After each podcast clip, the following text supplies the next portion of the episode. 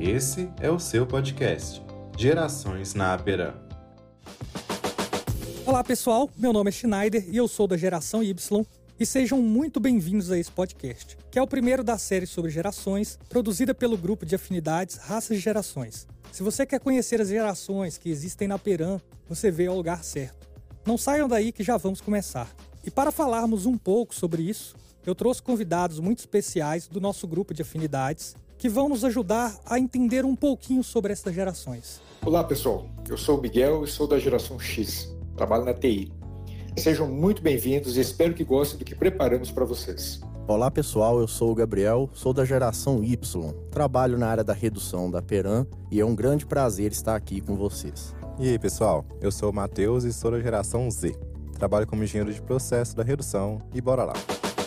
Sejam bem-vindos, pessoal. É muito bom ter vocês aqui. Na Peran, nós temos várias gerações dividindo o mesmo espaço, tarefas e responsabilidades. Diante disso, saber lidar com a situação, e entender cada uma é muito importante. Então, nessa série, nós vamos aprender um pouco sobre essas gerações espero que com isso possamos juntos reconhecer e aprender a respeitar nossas diferenças. E antes de mais nada, me tirem uma dúvida. O que define qual geração eu sou? Bom, pessoal, é importante ressaltar a princípio que os parâmetros são aproximados e não necessariamente algo cravado, mas vamos lá. Se você nasceu entre 1946 e 1964, você é um baby boomer. Os baby boomers são 2% dentro da indústria e 11% na bioenergia. E se você nasceu entre 1965 e 1980, você é da geração X. Eles são 30% dentro da indústria e 29% na bioenergia. E são aqueles que têm entre 41 e 56 anos. Aqueles que nasceram entre 1981 e 1996 são Y. Eles correspondem a 58% dentro da indústria e 55% na bioenergia. Já quem nasceu entre 1997 e 2010 são da geração Z.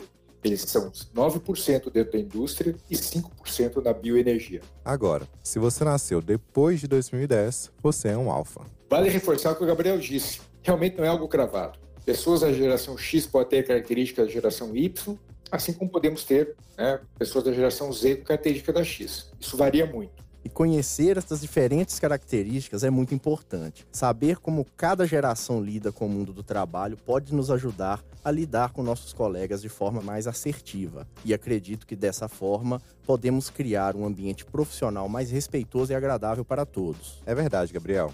Além disso, as histórias que eles viveram ao longo da vida são diferentes, e isso diz muito sobre cada um. E nessa série, iremos ver um pouco sobre isso também. Outro ponto interessante é como eles lidam com as tecnologias e redes sociais. Nesse mundo conectado e cada vez mais digital, cada geração possui uma característica própria nesse sentido.